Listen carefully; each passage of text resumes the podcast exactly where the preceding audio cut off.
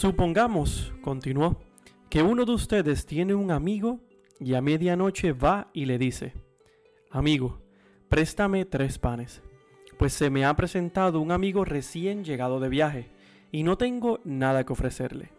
Y el que está adentro le contesta, No me molestes, ya está cerrada la puerta y mis hijos y yo estamos acostados. No puedo levantarme a darte nada. Les digo que, aunque no se levante a darle el pan por ser su amigo, sí se levantará por ser importuno y le dará cuanto necesite. Así que yo les digo, pidan y se les dará, busquen y encontrará, llamen y se les abrirá la puerta, porque todo el que pide recibe, el que busca encuentra, y al que llama se le abre.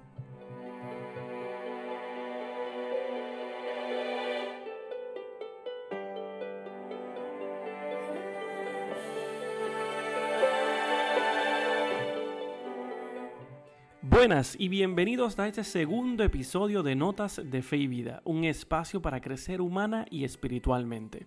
Les quiero agradecer a todas aquellas personas que desde el primer episodio que hemos sacado me han ido escribiendo, me han presentado su apoyo, han estado escuchando, compartiendo y hasta cierto punto poniendo todos sus comentarios. Nada, les quiero dejar saber que este segundo episodio vamos a estar lleno de bastante y buena información para ir pudiendo, para poder reflexionar, hablar y compartir eh, les he iniciado este podcast leyendo esta parábola de Jesús sobre el amigo inoportuno. Así que vamos a estar hablando sobre esta parábola, todas las diferentes eh, ideas que se pueden sacar de ella y lo que podemos aprender. Junto con eso tendremos noticias actuales del Vaticano eh, sobre este sino de la Amazonía y todo lo que está sucediendo y los problemas que se han ido anclando y surgiendo poco a poco sobre este tipo de problemas y el encuentro de los, de los indígenas en esta región. Nada, les agradezco que estén otra vez conmigo.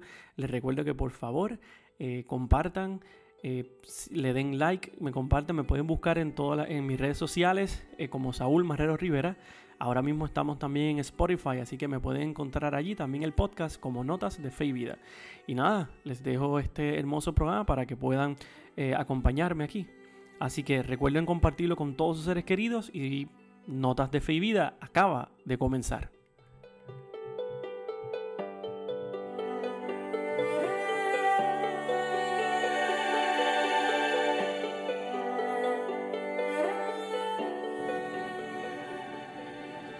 Iniciamos este podcast hablando de las noticias que están surgiendo actualmente de, y saliendo desde el Vaticano y les traigo dos noticias muy interesantes.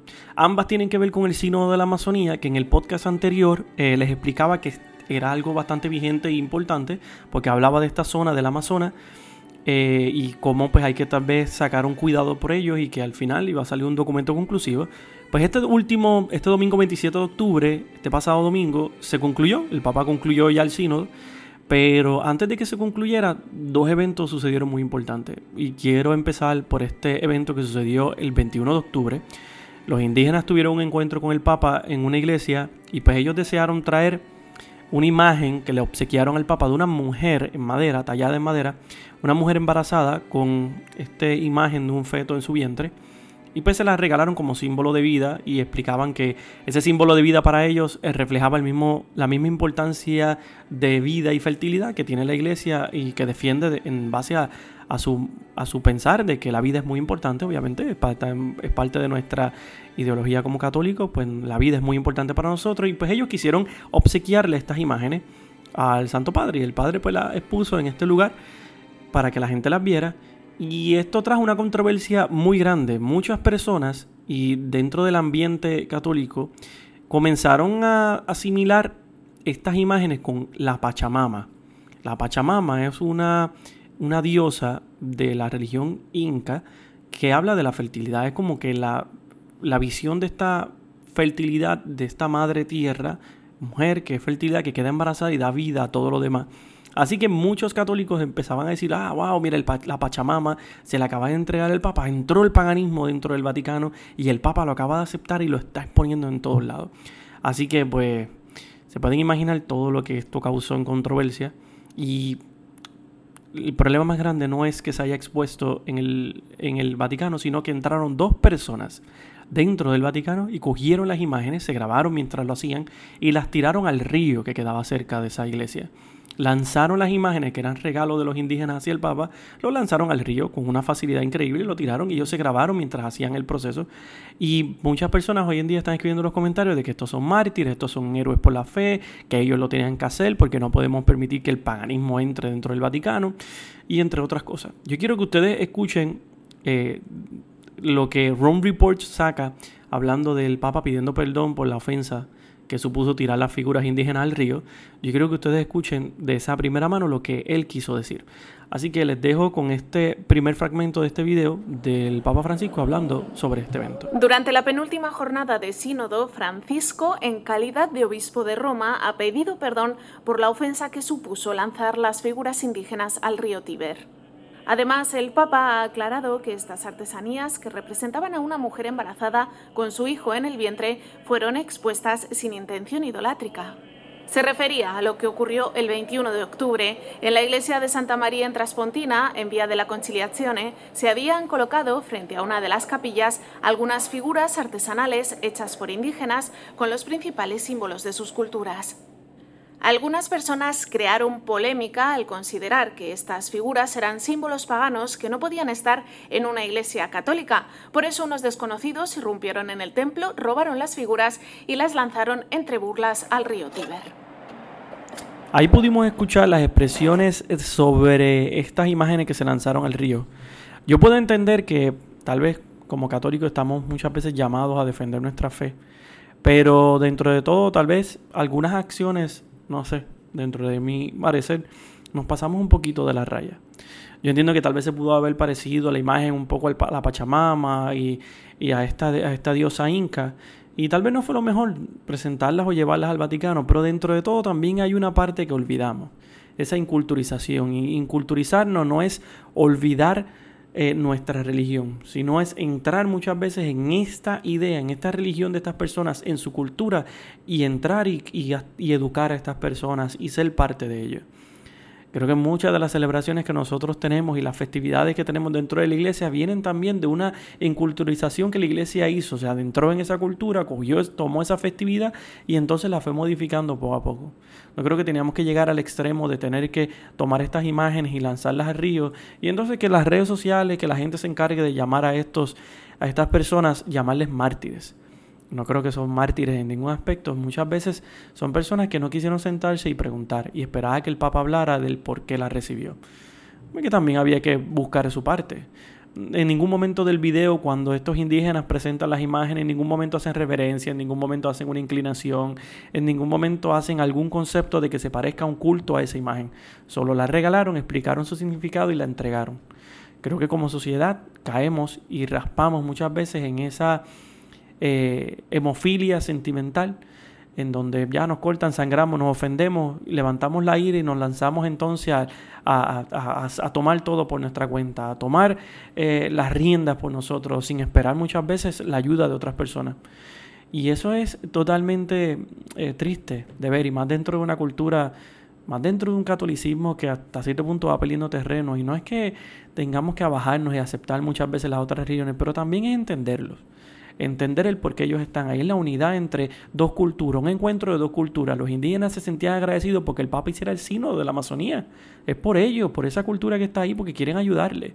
Y es parte también de entrar en ellos, entrar en su cultura, comprender muchas veces la realidad y ver el por qué lo están haciendo de esa forma. Es lamentable, es triste. Eh, sé que ahora el Papa se va a expresar más tarde de otra forma y pues habrá que pedir un poquito de disculpas por esto. Pero Tal vez hay personas que no entiendan y estén en contra de, mi opinión, de la opinión que yo pienso. Así que por favor al final dejen sus comentarios, escriban lo que ustedes piensan, porque este podcast también es para que ustedes sean parte de él. Ahora quiero moverme a la parte final del sínodo. Este domingo 27 se cerró el sínodo de la Amazonía y pues antes de cerrar el sínodo de la Amazonía hubo un video que salió eh, hablando un poquito de tres sugerencias que se presentaron específicamente para eh, esta conclusión, este documento conclusivo que va a salir.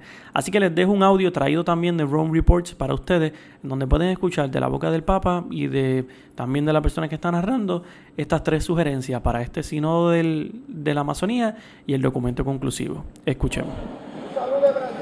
El Papa clausuró los trabajos del sínodo, dijo que preparará un documento magisterial a partir de las conclusiones de estos días y pidió a los católicos que tengan en cuenta todas las dimensiones de la realidad amazónica y no solo las propuestas del documento final. El peligro puede ser que se entretenga, quizás es un peligro, no digo que lo haga, pero la sociedad lo pide, ¿no? Que a veces en a ver qué decidieron en esta cuestión disciplinar, qué decidieron en otra, ganó este partido, perdió este, en pequeñas cosas disciplinares, que tienen su trascendencia, pero que no harían el bien que tiene que hacer este sínodo. Que la sociedad se haga cargo del diagnóstico que nosotros hemos realizado. En su última jornada de trabajos, el sínodo ha votado punto por punto el documento final. Uno de los puntos menciona la propuesta de ordenar a hombres casados para atender a comunidades en zonas remotas. Recuerda que en algunas de ellas pasan años sin que pueda llegar un sacerdote. La medida se podría aplicar solo a quienes antes hayan sido diáconos permanentes de un modo fecundo. De los 181 participantes, 128, más de dos tercios, la han apoyado y 41 se han opuesto, 12 se han abstenido. También el sínodo propone impulsar el papel de la mujer en la Iglesia, creando un nuevo ministerio específico llamado la mujer dirigente de la comunidad, algo que casi todos han apoyado. La Asamblea votó sobre la posibilidad de instituir diaconisas. De los 181 participantes, 137 la apoyaron y 30 la rechazaron. El Papa en su discurso aseguró que retomaría la comisión de estudio sobre el antiguo diaconado femenino para ver si es posible reinstaurarla. Asumo el pedido de rellamar a la comisión o quizás abrirla con nuevos miembros para seguir estudiando cómo existía en, en la iglesia primitiva el diaconado permanente. Recojo el guante de que han puesto por allí. Y que seamos escuchadas. Recojo el guante. El documento final toca muchos otros temas decisivos para la Amazonia, como el narcotráfico, las migraciones o la marginación de los jóvenes indígenas en las grandes ciudades.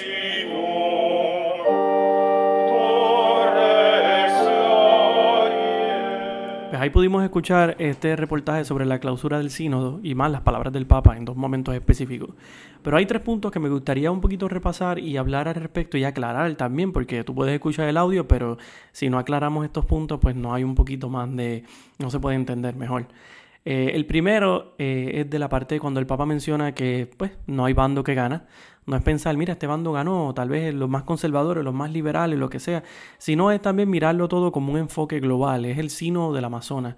Son estas comunidades por las cuales estamos, se está decidiendo la ayuda que se le va a dar. Así que no es pensar solamente que, quién, qué bando gana, qué grupo de personas es el que gana, porque tal vez si se tocan algunos temas que pues, un grupo de personas tal vez no está de acuerdo, eso no significa que eh, este bando ganó sino el Papa quiere este concepto de unidad. Somos una sola iglesia, estamos en la totalidad de la iglesia y pues eso es más lo que quiere llevar, esa unidad plena.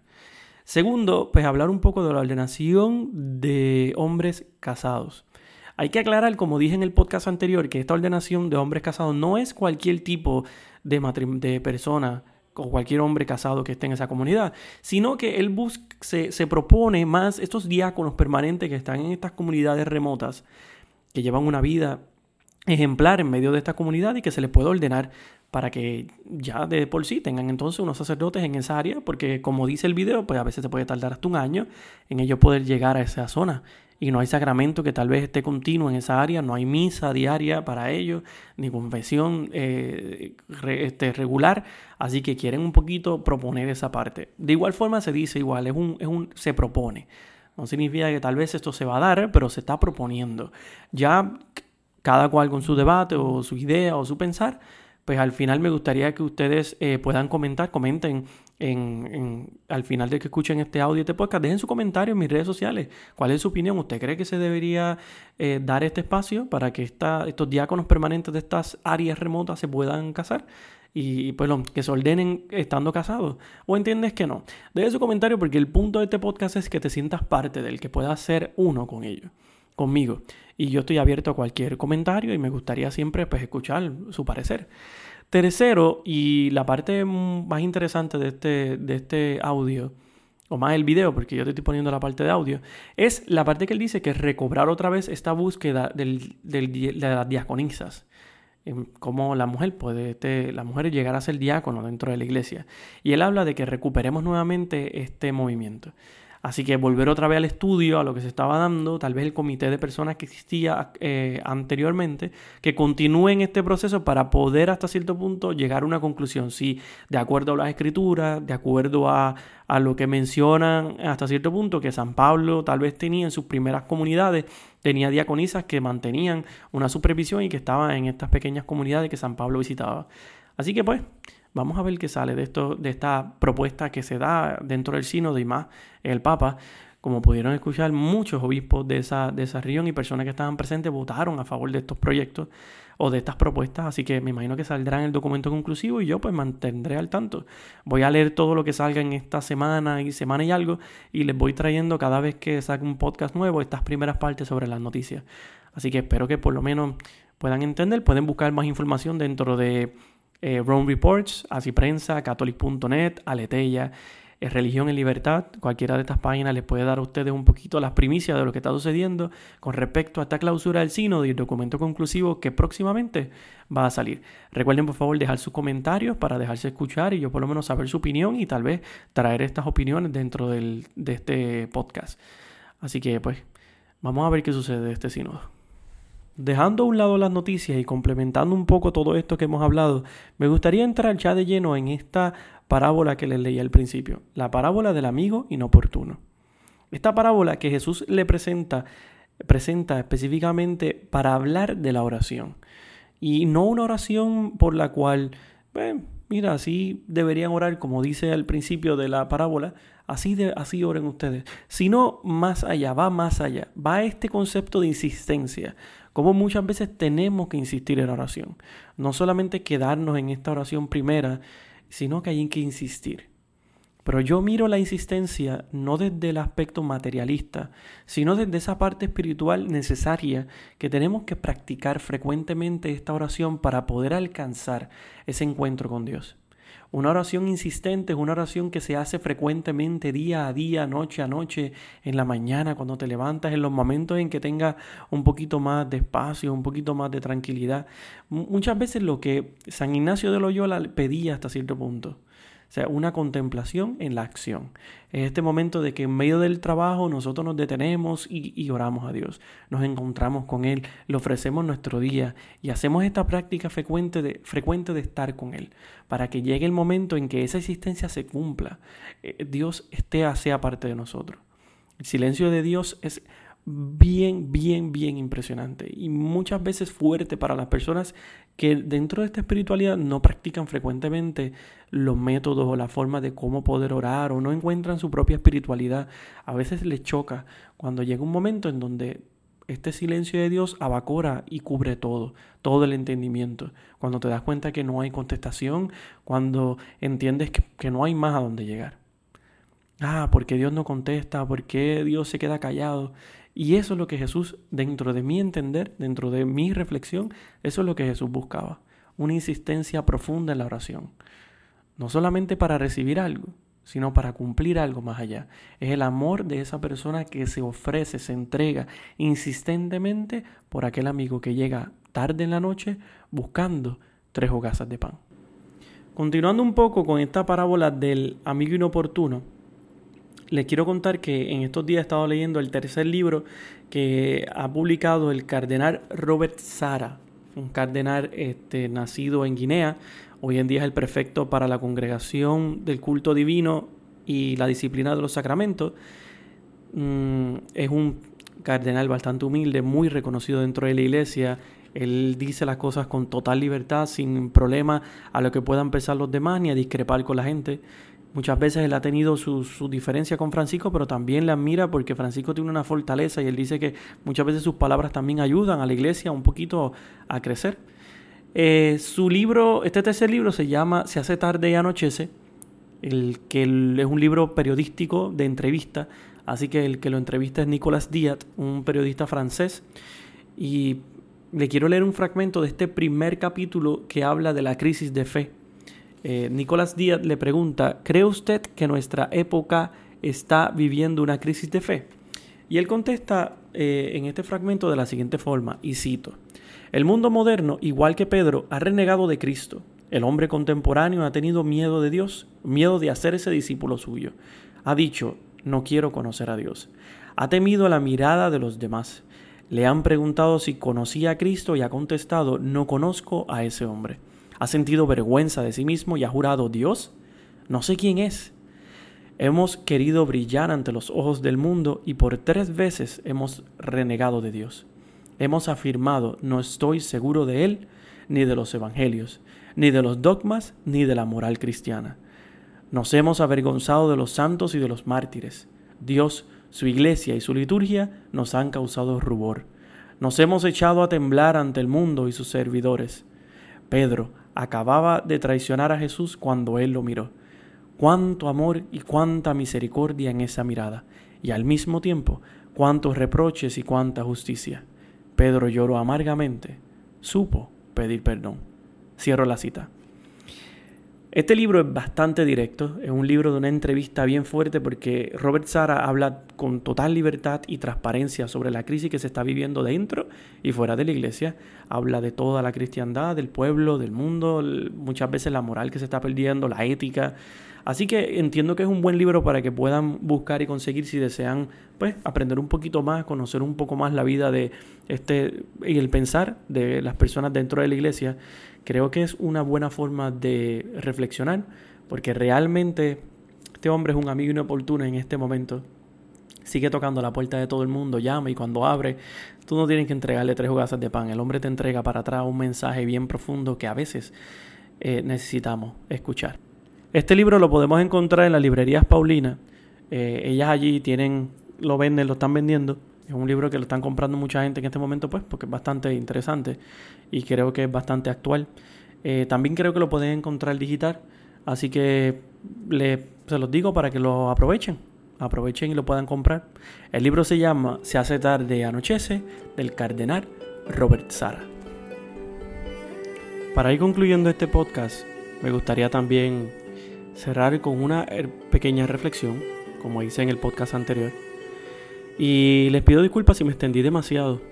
Yo creo que hay noticias o información que siempre uno debe tocar. Lo importante de este podcast, más allá de solamente escuchar la parábola, haber discutido las noticias, es entender el punto central de toda la cristiandad. No es solamente el mensaje que Cristo quiere llevar, sino es la unidad que Cristo debe crear, que quiere crear. Cristo quiere que nosotros como cristianos seamos una familia. Sepamos vivir juntos. Sepamos muchas veces cómo eh, colaborar sin ofendernos y sin ofender a otras personas.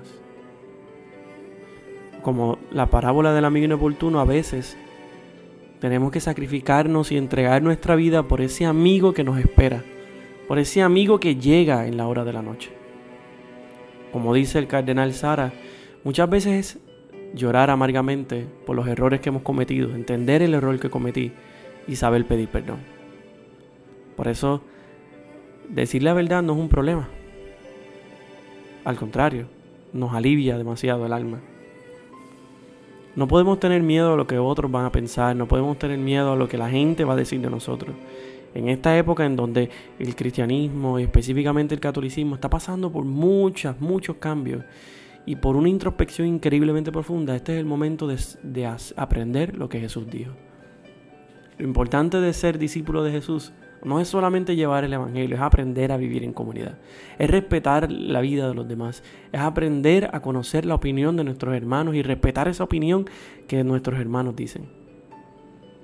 Es poder vivir en comunidad sin molestarnos y si nos molestamos, saber aclarar nuestras dudas. Tenemos que al final de nuestra vida ser como ese amigo, que se levanta de la cama, tal vez no porque es su mejor amigo, pero sino por inoportuno, por darle los panes. Pero también está la otra parte, aquel que va de puerta en puerta tocando porque quiere saciar el hambre de su amigo. ¿Cuántas veces yo como amigo no me he dado la tarea de acercarme a mi hermano? ¿Cuántas veces yo me he quedado callado por, el, por lo que pueda pensar la gente? ¿Cuántas veces no comparto mi fe porque otros tal vez dicen, ah, eres un fanático? No, al final del día yo no soy un fanático. Soy realmente un cristiano que amo lo que mi fe, amo lo que vivo y me he encontrado realmente con un Dios que quiero compartir con los demás.